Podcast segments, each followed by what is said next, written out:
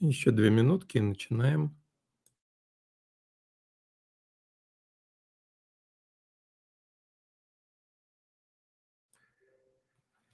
Добрый вечер, друзья. Начинаем наш очередной стрим «Актуальный телеком». Сегодня у нас две основных темы. Завершение МТС рефарминга диапазона 200 МГц и планы полевых испытаний отечественного оборудования ЛТИ в этом году.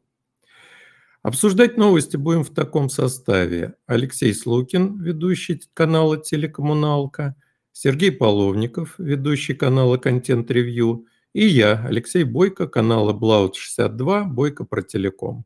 Кстати, подписывайтесь на наш канал, и нам будет приятно. После того, как завершим обсуждение первой темы, задавайте вопросы, постараемся на них ответить. Итак, начнем с рефарминга диапазона 200 МГц. Вы наверняка знаете, что это был основной частотный диапазон, в свое время выделенный для развертывания сетей сотовой связи стандарта 3G. Но каждому овощу свое время. Сегодня этот частотный диапазон куда более актуально использовать для сетей 4G LTE. Соответственно, операторы с разной интенсивностью занялись так называемым рефармингом. Модернизируют ранее установленное оборудование, переключают базовые станции из режима 3G UMTS 2100 в режим LTE 2100. Чем это хорошо? Растет пропускная способность сети LTE, с ней скорости, доступные абонентам. И покрытие также улучшается. МТС рефармингом этого диапазона в последние полгода занимался особенно активно. И теперь грозится завершить процесс в Московской области до конца 2023 года. Передаю слово коллегам. Алексей, что скажешь по теме? В частности, есть ли, по-твоему, минусы в модернизации за счет рефарминга – и почему операторы занимаются рефармингом диапазона 200 с разной активностью? А, да, всем привет. А, я всячески рефарм поддерживаю, вот, потому что на самом деле рефарминг это далеко не новшество. Вот, рефарминг проводился еще и в предыдущие года. Просто в основном это была такая как бы мера нивелирования, когда можно было без какого-то особого оборудования, усилить канал для LTE, для интернета. Вот. Но обычно это все потом сопровождалось так называемой компенсационной стройкой, когда, потому что 3G у нас еще и за голос отвечает, вот, и поэтому надо было еще с помощью 2G это все дело восстанавливать. Вот. Но рефармить все сразу и везде не получается, и об этом неоднократно писал я, вот, и ты, Леш, и Сережа про это неоднократно тоже у себя говорил, потому что вопрос даже не сколько в абонентах, сколько в МТМе, вот, я думаю, что про это еще расскажет. Вот, но свою реплику я бы хотел закончить тем, что в принципе, для 3G у нас есть 900 диапазон, да, а, почему бы там не развлекаться. Вот. У нас все-таки основной диапазон сейчас это вот 1800, 1800 он хороший и в 2G, и в LTE. Вот. А 200, получается, он такой немножечко мертвый из-за того, что он весь в UMTS. Вот. И по мере возможностей, насколько это позволяет, э, так сказать, парк э, абонентских устройств и терминалов, а, операторы начинают переводить. Очень интересная статистика, конечно, вышла у МТС, которые рассказали про то, сколько у них там, в принципе, чего есть в московском регионе. И там, по-моему, то ли 2%, то ли еще сколько-то. Только да, именно 2% они называли. То есть, ну, это, это столица, да, то есть, если мы пойдем за Урал, если мы посмотрим даже центральную Россию, даже не Урал, центральную Россию, там, конечно, показатель будет намного хуже. Но на самом деле, э, так вот, если посмотреть по истории развития событий, именно у МТС, да, то есть у Билайна в этом плане попроще, потому что у них, ну, у них тут есть, конечно, фиксовая сетка, и они ее там как-то развивали, и сейчас отли, отлично рефармят в радио, да, но там такой прям сильно, нельзя сказать, что у них прям сильная конвергентная сеть. У МТС а, столичная сетка прям образцово-показательная, вот, потому что очень большую такой, очень большой вклад внес МГТС в свое время, потом а, МТС, когда начал окончательно сближаться с МГТС и пожирать его в том числе в плане инфраструктуры, была проведена там действительно, как, насколько я знаю, большая работа по модернизации опорных сетей. Вот, там сейчас бешеные скорости просто на опорке. Они начали выносить фиксу в область, да, то есть МГТС вышел за пределы МКАДа. И в совокупности инвестиции за несколько лет, а, хорошая модернизированная опорная транспортная сеть, а, рефарминг и агрегация частот, да, э, МТС очень хорошо сейчас с агрегацией частот играет, как и, в принципе, то же самое Билайн и Мегафон, а, дают, на самом деле, очень хорошую, крепкую базу, я бы даже сказал, на несколько лет. Вот. Но посмотрим, посмотрим, как это будет дальше. Вот. Сереж, может, ты тогда про МТМ расскажешь, у тебя хорошо эта тема получается в плане рефарминга?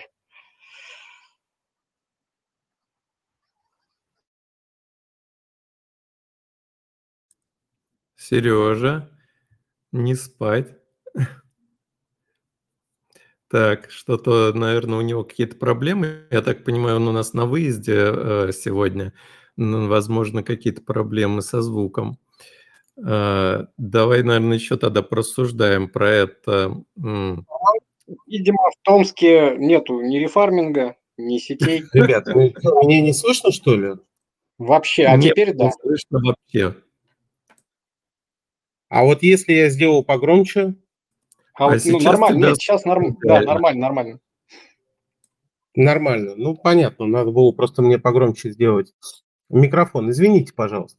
Так вот, а, я а, хотел начать с 2%, про которые Алексей сказал. Все-таки 2% это про мобильные устройства, которые поддерживают 2G и 3G. А если мы там простым математическим вычислением э, из 100% вычтем, сколько там у нас, 70 с чем-то было, я это даже почитал.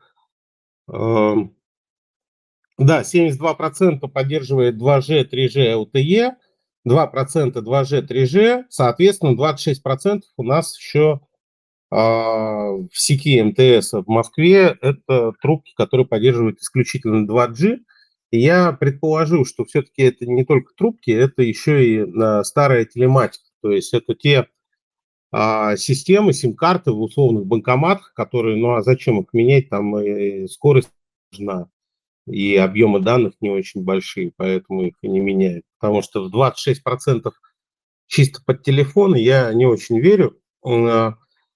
А, что же касается э, самого рефарминга, то да, конечно, агрегация, здорово, мы все релиз прочитали, спасибо, все правильно сказали, ребят, но все-таки э, агрегация, она работает далеко не на всех устройствах.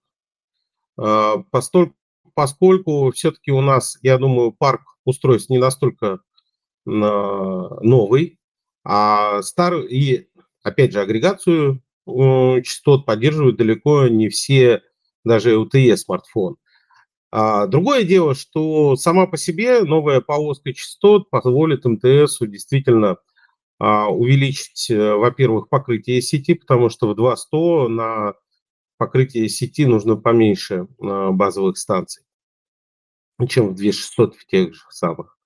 А во-вторых, э, конечно, МТС будет разгружать сеть, и я не удивлен, что он потихонечку начинает оттеснять 3G там, а, в 900 Гц, оставляя его, условно говоря, под голос. Потому что когда, а, опять же, у большинства, у большинства смартфонов волты у нас не работает, а, в каких-то нету, в каких-то производитель блочит, в каких-то сеть не поддерживает. Но так или иначе, волт проникновение у нас небольшое. А следовательно, когда абоненту поступает обычный звонок, то его смартфон чаще всего перескакивают либо в 3G, либо в 4G. И здесь, если я правильно э, помню, Алексей сказал, что 3G у нас остается фактически чисто под голос для тех, кто вообще, в принципе, там голосовой э, связью до сих пор пользуется. А для голоса полоска в 900 Гц, ну, что, нормально, почему бы нет. Другое дело, что было бы здорово, конечно, Э, чтобы нашим э, операторам позволили на их диапазонах запускать 5G, потому что хоть это и специфичные диапазоны, да, но некоторые из них совпадают с теми энками, которые под 5G в принципе подходят. Но это уже вопрос не к нам, как говорится. Вот что хотел сказать. Кстати говоря, в продолжение, Серег, ты про Волти вкинул, слышал байку такую интересную, что э, в свое время, когда Волки запускали, а, все сказали, вот новая технология, чистый голос, давайте делать, все дела, там кучу денег на это выделили. А, а потом начали смотреть на сети, а как бы нету абонентов да, то есть все как говорили, как раньше, так и говорят, никто Волти не пользуется. Вот, и все долго думали, в чем может быть проблема, а проблема оказалась в том, что абоненты просто об этом не знали, и никто ползунок э, в настройках не переключал. И поэтому проникновение волты оказалось намного меньше. И после этого, кстати, если посмотреть, сейчас многие операторы в своей рекламе говорят про то, что типа, ребята, крутая технология, давайте использовать. Поэтому абсолютно ты прав и про Волти, вот, и про агрегацию частот. Ну, я так в общем картину описывал. Но действительно, любая новая технология, да, она зависит во многом еще и от абонентского устройства. Вот мой, например, телефон агрегацию частот не поддерживает. Вот, а очень хочется попробовать. Я видел очень хорошие замеры, там, чуть ли не под 800-900 мегабит, вот, что на самом деле говорит, конечно, о великих вещах, но должно быть совпадение, да, если ты едешь на Запорожце по платной магистрали, то ты будешь ехать на Запорожце по платной магистрали. Вот, быстрее он от этого ехать э, не станет. Хорошая аналогия привел. Да, Алексей, я после. Да, пожалуйста, давай. А я бы добавил, что не только для активации волта надо катышек э, в настройках э, ткнуть, но и для агрегации частот зачастую тоже надо а, это активировать в настройках. А почему делают это а, в настройках? Потому что агрегация частот кушает батарею. Далеко не у всех батарея работает достаточно хорошо, далеко не все смартфоны энергоэффективны. Поэтому в ряде случаев агрегация не нужна, особенно если в регионе ее нет. Но вот у меня там на старом Huawei было, э, что включать агрегацию, а на пикселе новом э, там этого нет. И, кстати, катышка Волты тоже нет. Все типа работает, э, должно работать по умолчанию, но если я правильно понимаю, этого всего у меня нет, потому что сам производитель же у нас Google не поставляет пиксел официально а, в России. Соответственно, некоторые функции, я так думаю, просто не активированы на сети. Безусловно, очень многое зависит от абонентского терминала, и зачастую вот не каждый абонент это понимает, и идут такие жалобы, что вот э, в моем регионе такой-то оператор э, хуже, чем другие, я вот у знакомых вижу высокие скорости, а мой оператор дает низкие скорости – и когда начинаешь с такой ситуацией разбираться, бывает, что оказывается, что у человека просто действительно бюджетный аппарат, который не то что не настроен, а вот физически не поддерживает те или иные опции, и из-за этого у него складывается впечатление, что его оператор вот как-то, так сказать, медленнее развивается, чем другие. А, что касается э, рефарминга, э, не рефарминга, а агрегации в целом, то тут, безусловно, на мой взгляд, ну, почти прямая зависимость цены аппарата и э, того, что получает абонент. То есть, конечно, э, вот это все актуально, если у вас хороший современный смартфон, ну и зачастую это еще нужно попасть, э, вот, чтобы он не был под какими-то отдельными санкциями, этот производитель, то есть чтобы этот производитель не ввел какие-то свои ограничения – Плюс, может быть, требуется какая-то настройка. Хотя у меня вот модель не самая дорогая, и в свое время э, Волти на ней просто заработал, я абсолютно ничего не нажимал для этого, и с тех пор работает практически на всех звонках, и, в общем, действительно обеспечивая очень хорошее качество э, звука и почти во всех ситуациях работает. Так что все зависит от э, целого ряда факторов. Я а, а я простите. Что... Да, да Алексей, да. А, ладно. А, я на самом деле просто хотел еще вкинуть, вот, я просто вижу там комментарии появляются у Леши в чате, вот, и я примерно понимаю, от, от чего такие могут быть комментарии. А, рефарминг не всегда подразумевает полный перевод частот.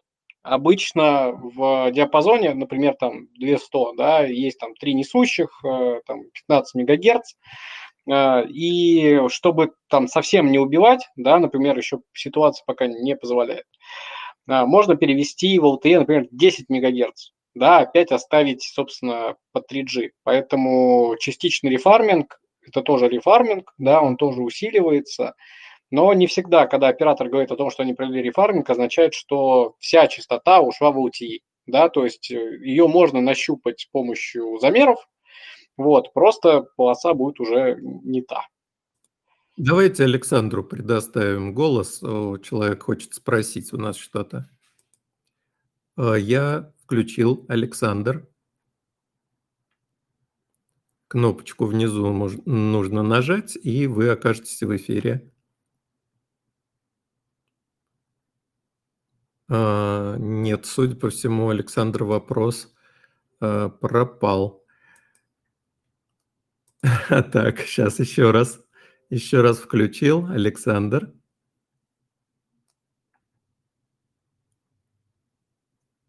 Ну, боюсь, что какие-то технические проблемы. Мы вас совсем не слышим. Ну, давай, пока ты пытаешься включить э, Александру голос, да я, я думаю, я хотел дать еще одну ремарку. Я настолько старый, что я прекрасно помню а, технологию HD Voice, а, которая была в 3G у всех наших операторов. Подавалась она под тем же самым соусом, что типа вот отличная связь, давайте, давайте, давайте. Тоже забывали говорить о том, что далеко не все телефоны и смартфоны ее поддерживали, и непонятно, зачем это все было. Но, тем не менее, релизов было тьма. А что касается Волта, то в первую очередь операторы э, настаивают на том, чтобы туда переводить как можно больше абонентов, именно для того, чтобы разгрузить остальные сети, 3G тот же самый, чтобы его спокойненько, тихо, мертв, э, тихо мирно похоронить. Потому что, конечно, содержать сразу три а, поколения связи активными, это очень большое расточительство в плане частот, и это мировая тенденция, это не наша какая-то прихоть, это не из-за того, что там а, что-то происходит с нашим телекомом. Просто 3G попросту не нужен. Голос можно гнать через GSM, а под данные 3G, ну, это крайне неэффективное использование частот. Это уж не говоря об энергопотреблении, но это уже совсем духота. Да, я вот с этим абсолютно согласен, что 3G – это та сеть, которую можно было бы выключить, вот если бы там еще не было, возможно, какого-то количества устройств телематики.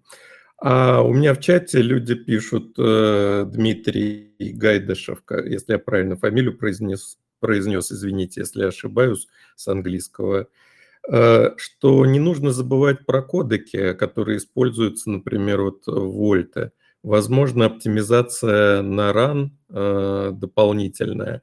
Ну, не знаю, там, по-моему, кодеки обычно, если уж Вольта запускают, то там хороший кодек, он, э, по крайней мере, не хуже, чем HD Voice.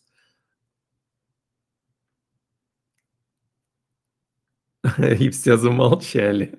Не, ну, что, а что тут говорить? Э, просто код, как, если мы дошли до кодеков, то, ты знаешь, это действительно превратится в какую-то вечеринку задротов, а мне кажется, что э, кодеки – это самое последнее, о чем надо думать, потому что, э, повторюсь, главный, э, главная задача операторов перетянуть волты заключается в очистке частот и отключении одного из двух оставшихся поколений связи, то есть либо GSM, которые трогать точно не будут, это слишком много оборудования надо менять, включая э, бюджетников, э, критическую инфраструктуру э, ЖКХшную, слишком дорого, а 3G, ну, почему бы нет, запросто. И вот, опять же, там у тебя в чате Виктор спрашивает, кстати, если что, дорогие слушатели, вы задавайте у Леши там в комментариях а, вопросы, раз уж у нас не получается вывести никого в эфир. а, будем стараться отвечать. Так вот, а, почему Теле2 не развивает волты в регионах? Для того, чтобы э, запустить волты, надо его запускать на оборудовании. Это софтверная а, надстройка, ее надо активировать, а с производителями оборудования, сами знаете, какие сейчас отношения. Поэтому что активировали или что могут активировать, активируют. Если не могут, не активируют. То есть это не вопрос какого-то там смены оборудования. Это вопрос надстройки на нем. Хотя я могу, конечно, ошибаться, и коллеги меня поправят. Но тут э, скорее уместен вопрос, что еще до 2022 года действительно некий дисбаланс э, по темпам запуска в LTE существовал. И в лидерах, мы знаем, шли МТС и Мегафон, а два других оператора не так активно этим занимались. Но мы, наверное, о причинах можем только догадываться. Сергей. А, извини, пожалуйста. Я просто к тому, что, ну, мне кажется, что мы тему очень достаточно раскрыли. Если будут вопросы по ходу, вернемся к ним. Давай переходить к следующему. Ты же так хотел обсудить российское оборудование, ты так его любишь. Давай про него. Ну, тут дело не в какой-то любви, а э, Тут дело не в какой-то любви, а в том, что российское оборудование – это то, на чем э, вскоре, как мы, в общем, ожидаем и надеемся, будут работать э, все российские сети. Ну вот вскоре это, конечно, вопрос в такой, в кавычках его можно поставить, но это то, к чему подталкивает нас регулятор, что российские сети должны, 5G будут создаваться только на российском оборудовании, без этого их вообще нельзя строить. А сети LTE, они должны будут потихонечку переходить на него, по крайней мере, новое оборудование должно быть российским. Соответственно, была поставлена задача разработки, и у нас вот люди любят очень говорить, что в принципе оборудование российское это миф, это такое что-то, что не существует и даже до какой-то степени не может существовать. Ну, на мой взгляд, это достаточно большое преувеличение, хотя, безусловно, не без проблем. Даже можно сказать, что проблемы сплошные, но на, на их фоне, когда что-то происходит, это уже приятно видеть.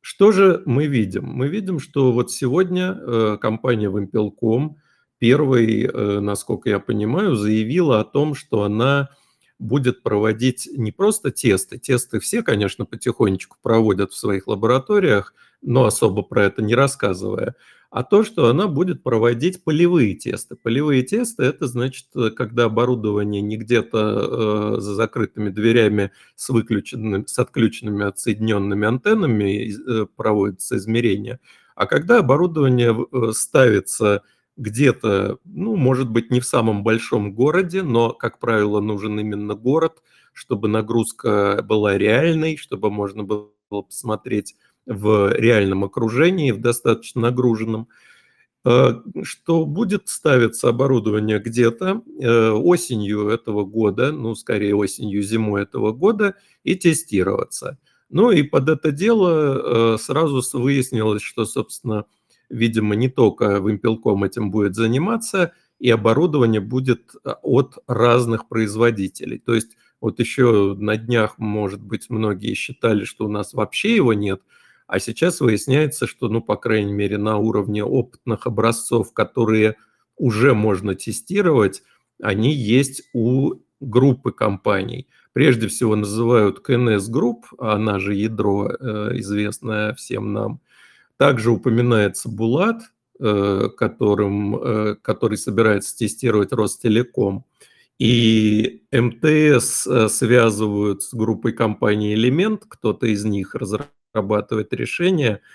А также мы знаем, что Сколтех, Сколтех вот в свое время достаточно шумно разрабатывал решение 5G отечественное вместе с железячниками из Микрана, Элтекса – а, но после того, как выяснилось, что есть еще задача разработать оборудование LTE, это тоже было сделано, поскольку уже был опыт наработан э, в плане 5G, то этот процесс занял меньше времени.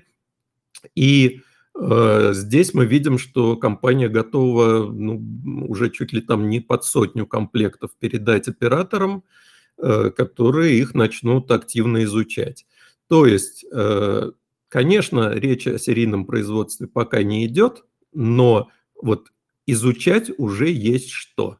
И это, наверное, хорошо. Э, коллеги, что вы думаете? Начнем. Ну, давай, наверное, Сереж, продолжи ты.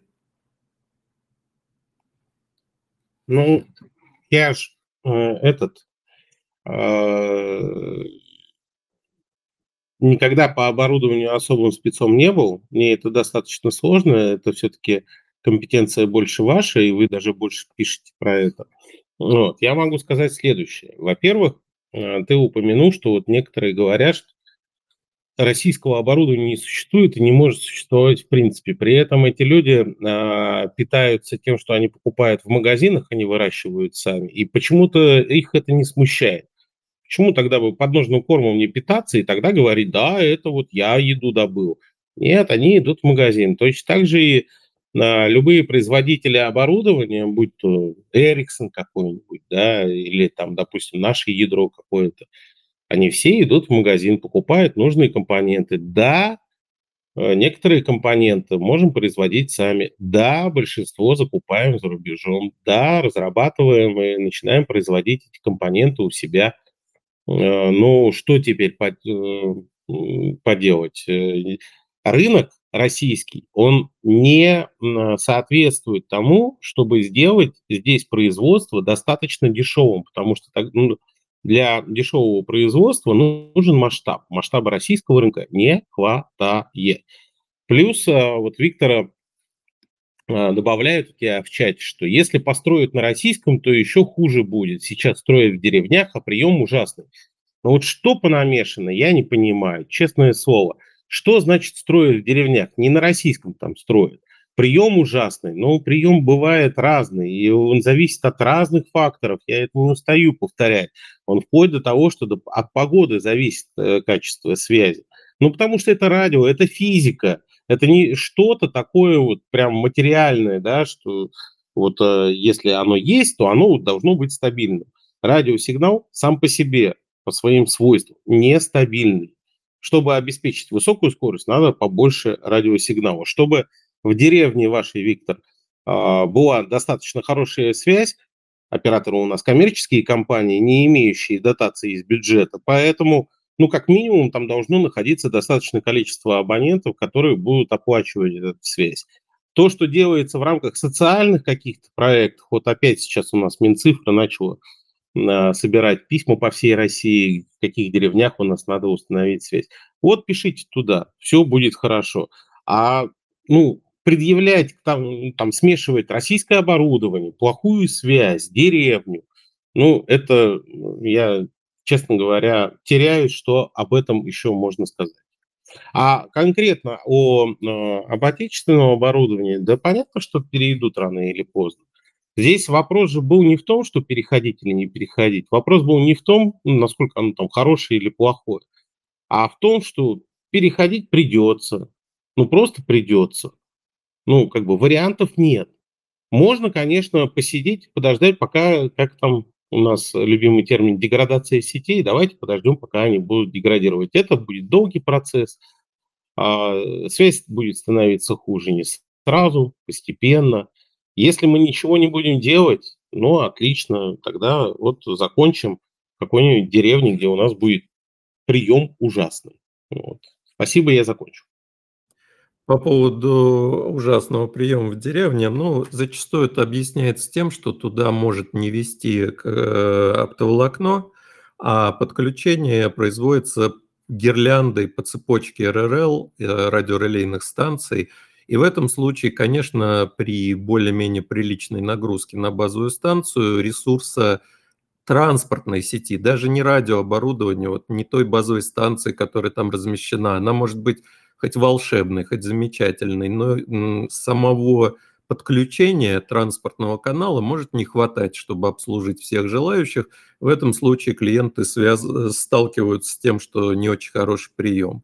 Да, если оптоволокно, тогда уже в пору задавать какие-то вопросы.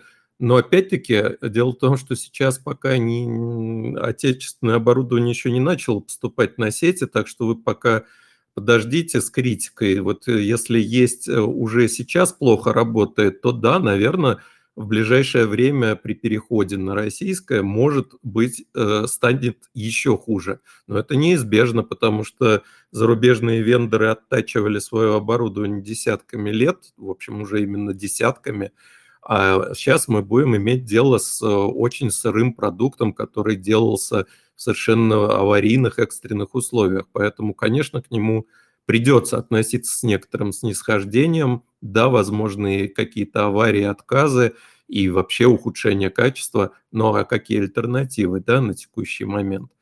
Э, Алексей, тебе слово. Альтернативы есть. Э, я на самом деле вот пока еще не особо видел отечественного оборудования. Я видел разработки Скалтеха. Вот, то есть как бы и вот как только я увидел железо, да, я ушел из лагеря, то, что у нас ничего своего нет, да, то есть все-таки посмотрел, и даже не, некоторые комплектухи э, внутри рассыпуха вроде как даже отечество, то есть не все, скажем так, ингредиенты этого нашего радиосалата. Вот. Э, был, да, на заводе ядра в свое время, когда в Дубне его только-только открывали, а как я понимаю, ядро будет там производить серийное оборудование. Вот. Ну, посмотрим, что получится. Вот. Хочу добавить две вещи. Первое, про скалтеховское оборудование. Я, насколько знаю, скалтеховское оборудование сейчас тестируется в московском метрополитене. Я до сих пор не выяснил, э, на чьих сетях. вот. Но факт есть факт. Э, железо есть, вот, оно тестируется. Про деревни. А, опять же, говоря про то, что делает Вимпелком, да, они сказали, что вот мы оборудование протестируем, а потом понесем его в деревни и на автотрассы. Вот. Я сегодня и у коллег, и на различных форумах видел очень много комментариев про то, что, ну, опять же, серии, вот в деревню нам всякую фигню тащит сами в Москве-то, небось, на Эриксонах сидят или там на нокиевских Airwave, а, точнее. Вот. На, в чем история? Почему правильно тестировать новое оборудование такое за, собственно, за пределами большого города? Дело в том, что недаром у нас э, регионы, они моновендорные. Да, у каждого оператора один регион сидит на одном железе. Это продиктовано проприетарным программным обеспечением, это продиктовано другими технологическими ограничениями. И прикол в том, что когда ты переезжаешь из одного региона в другой, а, и ну, переезжаешь из региона, например, э, Nokia в регион Ericsson, раньше были такие вещи, как проблемы с хендовером. Хендовер – это когда тебе одна станция передает э, другому да, под обслуживание. Вот. И проблема решалась, то есть я просто вышибал из сети, и проблема решалась только перезапуском телефона, да, чтобы он заново поймал сеть на том оборудовании, в котором он уже находится. Поэтому интеграция, скажем так, инородных станций в моновендорный регион – это тот еще эксперимент. Сейчас такие эксперименты, конечно, ставятся, да, то есть э, мы можем на, на примере Москвы той же самой видеть, что есть так называемое вот это есть дырявое покрытие, а есть леопардовое покрытие. Леопардовое покрытие – это когда э, регион не моновендорный. Ну, сейчас у нас проблема с железом особая, да, и поэтому затыкаемся кто чем может. В одном регионе может реально там и Nokia стоять, и Huawei, и Ericsson. Вот. Но эти ребята более-менее проверенные, и как решать проблемы на стыках э, между ними, э, как бы эксплуатация знает. Что будет с российским железом, непонятно. Согласитесь, такая себе ситуация, если мы запускаем а, условное ядро, да, и у нас а, просто по цепочке начинают ложиться станции, просто заражая друг друга. Такое, так, такие эффекты тоже бывают. Поэтому самое такое логичное, что можно сделать, это начинать тестировать их там, где нет большой нагрузки. Большой нагрузки нету на автотрассах, большой нагрузки нету за городом, да, то есть в сельской местности. Поэтому заявление абсолютно логичное. протестировать надо на малой нагрузке и только потом уже тащить э, на боевой режим на каких-нибудь высоких частотах, там, где есть большая нагрузка. Поэтому стоит пожелать только успеху коллегам из ядра, э, пожелать успехов коллегам из Протея, которые еще за программное обеспечение всего это и за ядро будут отвечать, как я понимаю. Вот. И терпение нашим операторам, которые это дело будут тестировать и вместе с производителями отлаживать, потому что этот процесс будет долгий, муторный, но через него нам придется пройти. Вот, как-то так. А, так, у нас тут появились желающие задать вопросы, довольно э, сразу несколько человек. Я бы... Э, ага, ага, не, не все. Значит, э, вот наш слушатель из Башкирии, э, Фелиус, если я правильно произношу, хочет спросить. Вы в эфире. Здравствуйте, добрый вечер. Да, все верно, с Башкирии. А, у меня к вам будет просьба, ну, скажем так, а можно ли донести вашим коллегам ну, чтобы произвели улучшение, именно улучшение в нашем регионе. Почему-то именно наш регион забывают. Я по поводу улучшения э, связи. Конкретно в деревнях, э, за городом, ну, падает скорость, ничего не ловит, ничего не это. Да, Хотелось вопрос, Вопрос понятен. Э, Сергей, ответь, пожалуйста. Да, э, спасибо за вопрос. Э, здесь есть очень простой действенный способ. Пишите в социальных сетях. Потому что практически все операторы используют социальные сети. В основном, кстати, самые эффективные – это в Одноклассниках. Находите какой-то пост от оператора, пишите там, потому что операторы отслеживают посты по ключевым словам, когда они, э, собственно, упоминаются там, и начинают писать. Если это не помогает, к сожалению, мы тоже ничем помочь не сможем.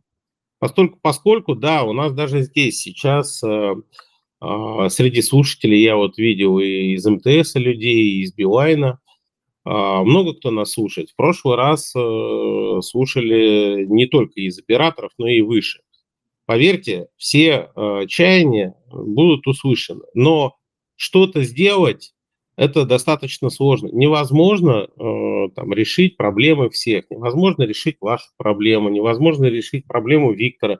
Ко мне на YouTube-канал тоже очень долгое время ходил Олег, который рассказывал, что вот у него там вот в конкретном месте что-то не работает но мы не сможем э, как-то помочь. Единственное, что, ну вот мы дали вам слово, подсветили проблему, дай бог услышит и что-то изменится. А так мы бессильны.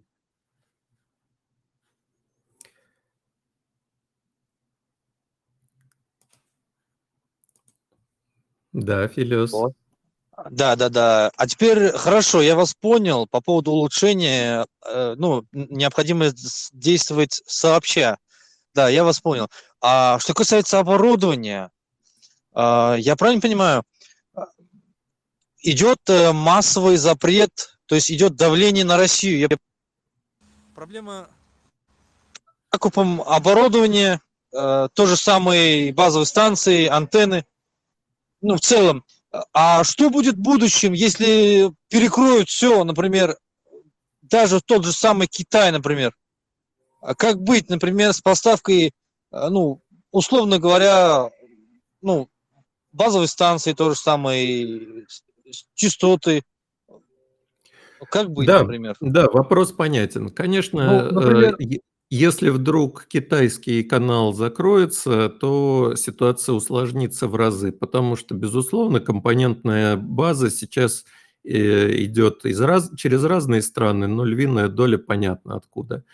И, конечно, эта проблема серьезные создаст. Поэтому давайте надеяться, что э, так или иначе проблема будет решаться, и российское оборудование потихонечку будет э, переползать на отечественные компоненты по мере того, как они будут становиться доступными. Ну, в общем, конечно, это быстро не произойдет. Поэтому э, мы живем в реальном мире. Здесь вот само по себе ничего не делается, и э, главное понимать, что нельзя просто сидеть и совсем ничего не делать и ждать, что оно само как-то разрешится.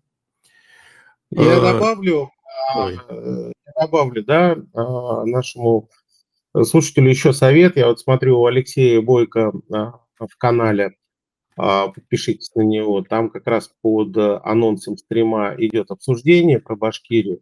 Давайте мы продолжим дальше. Если будут другие вопросы, мы, конечно, вам дадим слово, чтобы мы не зацикливались на этой теме. А вы посмотрите там комментарии, там вот э, как раз кто-то пишет, где какие э, стройки сейчас идут. Загляните, пожалуйста, и не обижайтесь, нам надо а, продолжать. Да, это речь про, э, про чат-чат к каналу Обlaut 62. Э, чатик, вы на него легко и, Да, я хотел еще, Леш, предложить тему. Мы так и не обсудили Почту России такие были баталии, а, и там даже было продолжение. ФАС выступил, потом агрега... Э, маркетплейсы выступили.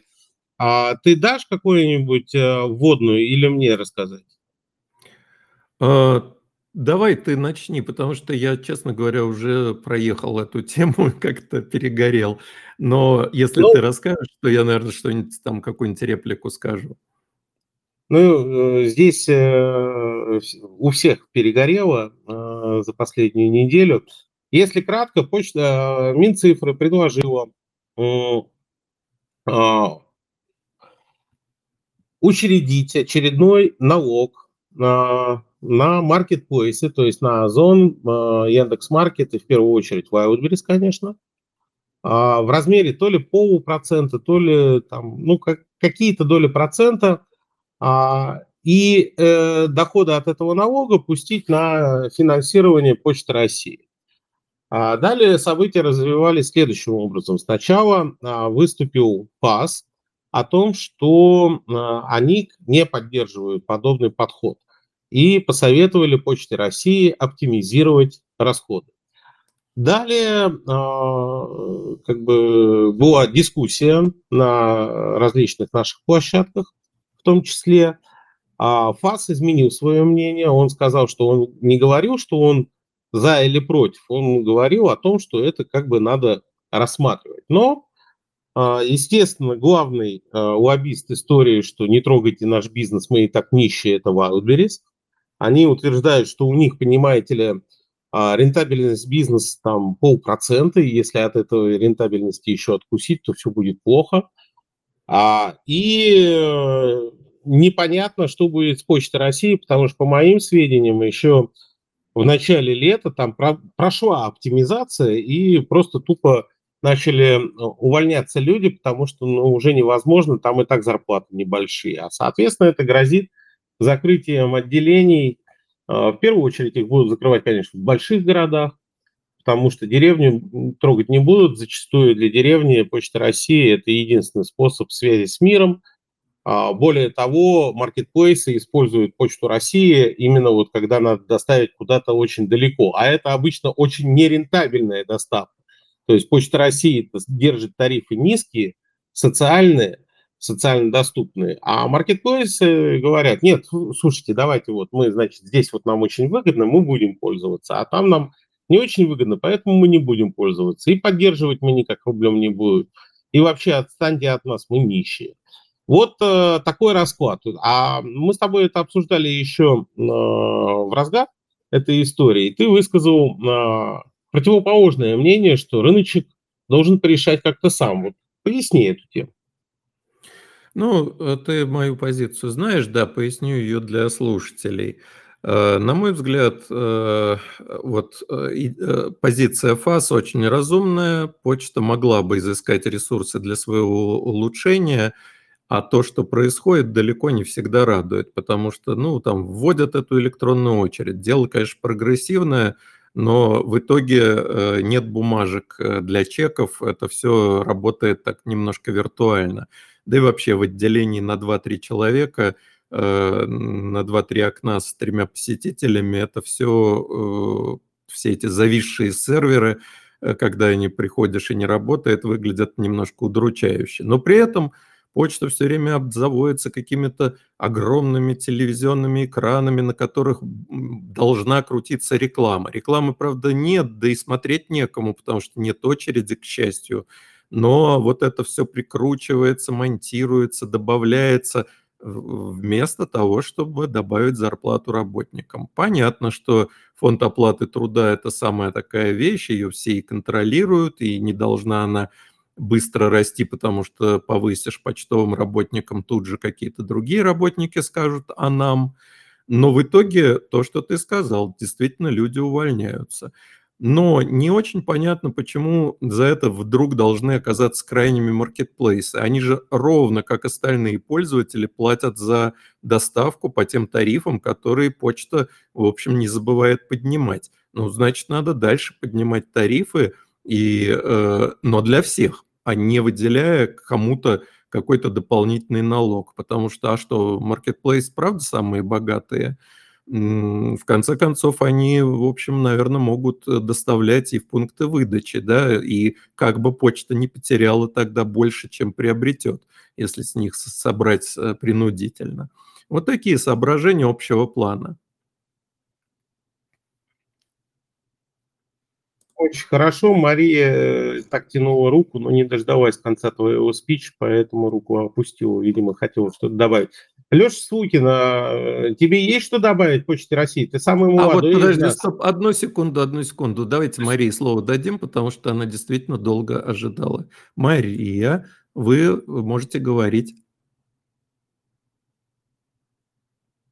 Там кнопочка внизу с микрофоном, на нее достаточно нажать. А. Я все сделал. А еще раз так. А так? Мария? Да, Мария, говорите. Сейчас все нормально. Вот, Нажмите сейчас кнопку. у меня включился микрофон. Есть. Всем добрый вечер. А, я хотела бы уточнить по поводу оборудования. Вы так достаточно конкретно и четко заявили о том, что в случае когда мы будем переходить на наше внутреннее оборудование, да, и сейчас а, так скажем, оператор мобильной связи предпринимает все действия для того, чтобы это оборудование работало и разрабатывалось, что связь может значительно ухудшиться. Вот у меня, наверное, здесь несколько вопросов. Если это общая проблема, это и так понятно, что она общая для всех операторов мобильной связи, может быть, вам известно, или, не знаю, где-то ходят слухи, пока еще не проверенные. Не планирует ли оператор объединиться в этом деле, чтобы как раз-таки на клиентах это в меньшей степени все сказалось? Ну, так как, скорее всего, нуждаются все операторы большой четверки, и там еще остальные маленькие, да, а, в том, чтобы внедрить новое оборудование с минимальными потерями для клиента, чтобы клиенту в конечном итоге не стало хуже, чтобы это прошло максимально бесшовно. Потому что вы озвучили нескольких компаний, честно, ни разу про них не слышал, слышала от вас, но уже понятно, что каждый оператор, скорее всего, выбрал какого-то своего, ну, свою компанию, с кем они работают. Почему бы это не сделать коллективно? Что вы думаете насчет этого? Это первый вопрос по этой части. А во а. второй части по поводу почты я согласна. Почему те, кто зарабатывает больше, должны платить за тех, кто зарабатывает меньше? Нужно оптимизировать свои процессы, искать где-то внутри компании, где провалы, вот в том числе в этой рекламе, и насколько она целеобразна, когда в целом мы понимаем, что больше там целевая аудитория Почты России, скорее люди большого возраста, которым эта реклама не нужна. Вот. Все у меня. Спасибо, да. Мария, за вопросы. Да, Мария, спасибо. А, смотрите, про объединение операторов. Вот, это такая довольно любимая тоже мной история про то, что нужно ли всем объединяться, шариться и так далее. Тут есть две составляющие. Первое, а, проблемы такие будут у всех да, и объединение каким-либо образом различных операторов с этими проблемами помочь э, решить их не сможет. Но э, при этом тут правильно коллеги говорили, тестовые уже всякие запуски велись, да, сейчас вот э, на сеть уже начинают выводить оборудование. А, вы не поверите, какой на самом деле обмен опытом и информацией между операторами на самом деле существует. Вот, потому что все понимают, что их ждет, и поэтому, если кто-то на какие-то грабли наступил, вот, то идет сразу рассказывать, ну не сразу, но довольно быстро другие операторы об этом тоже узнают и стараются на эти грабли больше не наступать. Вот. Э, мы несколько, по-моему, пару недель назад говорили в очередной раз э, там, с моей подачи тогда, что Мегафон то продают, то не продают, то Ростелекому, то ВКонтакте, то еще кому-то, то ВК точнее. Вот. И поднимается вопрос о том, немного ли четыре оператора э, для России, может быть, нам нужно три, да, и тем самым перераспределить ресурсы, может быть, даже как-то там, помочь тем самым, потому что частоты высвободятся, железо появится там, и так далее. Но поверьте, это вопрос, который решится сам собой. Да? То есть нам в текущей ситуации э, каких-то лишних телодвижений по объединению делать не стоит. И так есть очень такой сильный порыв ветра в сторону объединения, который задается государством. Вот. И если еще и операторы будут в ту же сторону дуть, то наш рынок очень быстро сдует монополий. Поэтому события торопить не стоит. Все решится, как оно должно решиться. А что касаемо проблем именно с новым оборудованием, делятся, рассказывают и стараются решать проблемы вместе, потому что эти проблемы ждут всех. Вот, надеюсь, ответил. Коллеги, может, у кого есть что добавить? А, я добавлю, а, потом можно еще раз дать слово Марии. А, я добавлю в каком плане? Потребители обычно не замечают, что конкретно в их там, допустим, микрорайоне кто-то из операторов поменял оборудование. Оборудование меняется постоянно. Оборудование ставится новое. Конечно, а, когда мы говорим про зарубежное оборудование, там есть уже а, определенный баглист, а, проведены не просто испытания, а оно уже работает на других сетях и так далее. То есть Россия не была полигоном для испытаний нового оборудования зарубежных вендоров. Сейчас мы сталкиваемся с тем, что новое оборудование, им никто еще не пользовался. А, и в идеале, может быть так и произойдет, но будет работать нормально. А то, что типа э, отечественное оборудование будет более медленно, да с чего бы? Машины наши, э, там, Жигули какие-то, они же не более медленные из-за того, что они из отечественных компонентов состоят. Комфорт – да, обслуживание – да, возможно. Но для абонентов это будет максимально бесшовный переход, э, и я уверен, что без каких-либо серьезных аварий. Плюс, я так подозреваю, что тестировать в разных регионах э, будут долго, и вряд ли нам об этом будут докладывать так, как доложила компания Билайн. А, здесь ничего не хочу сказать против оператора, но, на мой взгляд, просто акцентировать внимание, что а мы вот здесь вот что-то тестируем, ну, это с точки зрения пиара, наверное, хорошо. С точки зрения того, что абоненты теперь в этом а, районе, где они тестируют, будут любое э, какое-то изменение в качестве связи списывать на то, что, а, это у нас отечественное оборудование, да, вот из-за чего.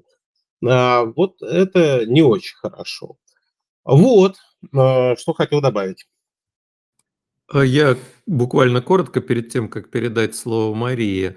Ну, я бы не был вот столь оптимистичен, что наше оборудование прям сходу будет э, давать те же параметры, что зарубежное. Нет, этого не будет, особенно то, что касается функциональности. Пока что речь идет об очень базовом уровне Э, повторения, а для того, чтобы дойти до того, что выдает э, современное э, зарубежное решение, ну, все-таки для этого должно пройти время. Это неизбежный процесс. Нельзя родить ребенка за один месяц, даже если выделить много денег и собрать много-много инженеров.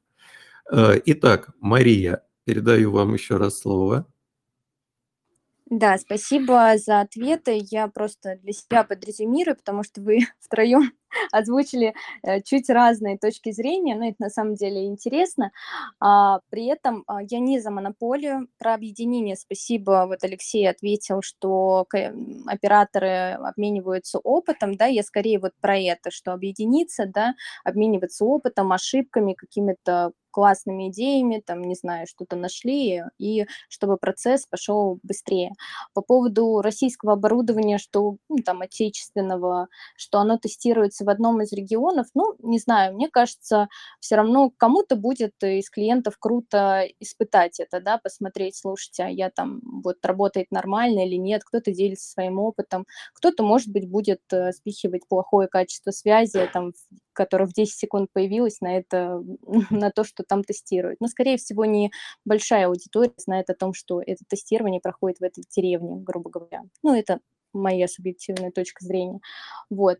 И, наверное, последнее, что вот как раз-таки изначально, когда вы позиционировали, как оно, ну вот, что отечественное оборудование, оно, скорее всего, будет работать хуже, честно, с моей стороны, как слушателя, слышалось это резко, что ну, прям я так это ощутила, что если оно сейчас пойдет и вот сейчас включат, все, связь будет плохая. Поэтому я и задала этот уточняющий вопрос, так как это, ну, вас слушает достаточно большое количество людей, да, ну, там сейчас на данный момент 37 участников, уверена, что там, в остальные дни может быть больше, может быть меньше. И когда слышишь такое, думаешь, блин, сейчас вот пойдет это, сейчас скажет, что меняет оборудование, хочешь не хочешь, уже субъективное мнение составишь, что вот а, отечественное оборудование хуже. Вот есть ли смысл его, ну, вы просто так озвучили это, опять же, повторюсь, мне это так услышалось. А на самом деле для клиента, как я услышала, не особо это не сильно может повлиять, потому что не сразу же 10 оборудований будет ставить в одной точке, будет постепенное да, переключение. А, и на клиенте это не скажется, скорее внутренних компаний, ну, то есть внутри компании инженерам, может быть, будет сложнее с ними работать, что-то менять, что-то обновлять. Это правильно я поняла итог вот всего? Абсолютно верно. Сети сотовой связи – это гигантские сооружения, насчитывающие сотни тысяч базовых станций – и, соответственно, появление на них первых десятков, сотен, тысяч российских базовых станций, скорее всего, ну, практически вот для, в масштабах страны заметно не будет. Э, а по мере того, как будет идти время, возможные недочеты первого стартового этапа, конечно, будут э, устраняться. Это делается, в общем, даже в самых крутых зарубежных решениях, выходит какая-то новая линейка, и сколько бы ее там в лабораториях не вылизывали, все равно она при попадании на сеть зачастую дает какие-то неожиданные эффекты. И с этим разбираются. Э, как правило, это все лечится софтом. Э, современное оборудование, как любой компьютер, позволяет дистанционно в него заливать новые релизы данного софта, и э, найденные ошибки патчатся, исправляются, и постепенно это оборудование начинает работать как нужно, а потом уже работает годами, в общем, почти без обслуживания, с самым минимальным обслуживанием. Мы будем практически автоматизация и, и, так скажем, улучшение. Спасибо и, большое. И автоматизация, и автонастройки, вот все это будет, но дайте срок, потому что что касается и софта, и тем более железа, там есть циклы, потому что, чтобы разработать микросхему, требуются годы. Чтобы разработать э, плату э, и на ней э, разместить элементы. Собрать вот эти цепочки поставок, особенно в текущих условиях, когда эти поставщики могут меняться просто вот по ходу дела. Вы только-только э, спроектировали устройство, опираясь на такого-то поставщика, а он говорит, а я больше не могу с вами взаимодействовать, извините, и нужно искать других. Э, это все делается, это все э, не rocket science, что называется, это сложная, но вполне практическая, понятная, инженерная и в том числе коммерческая работа. И у нас, к счастью, на рынке даже не один э, производитель, который вот берется этим заниматься.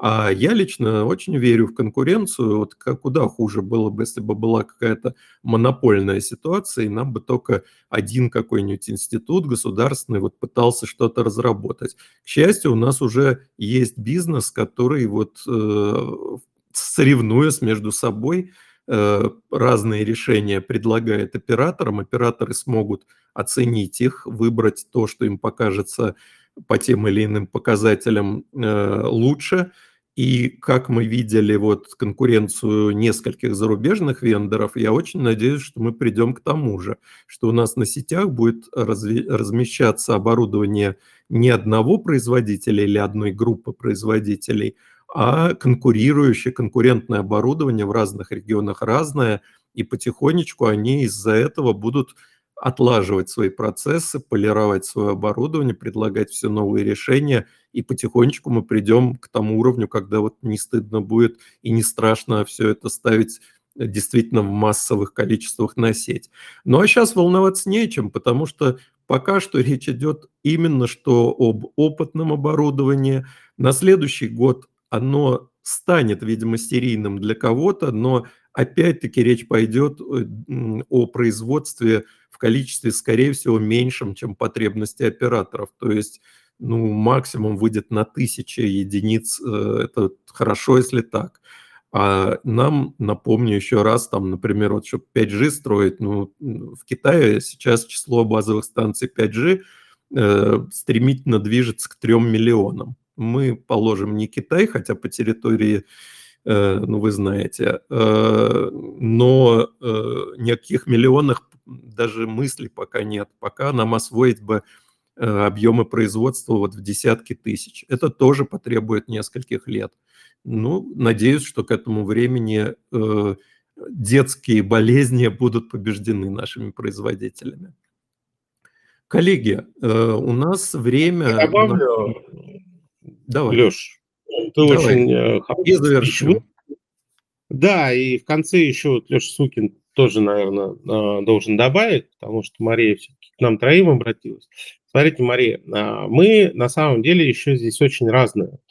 А, мы из разных поколений, у нас разный взгляд на телеком, и поэтому а, мы по-разному можем оценивать ту или иную инициативу. У нас э, нет здесь какого-то согласие, иначе зачем бы три человека вели один стрим? Наоборот, мне кажется, плюрализм мнений – это всегда хорошо. А второе, по поводу того, что вот э, кого-то напугали.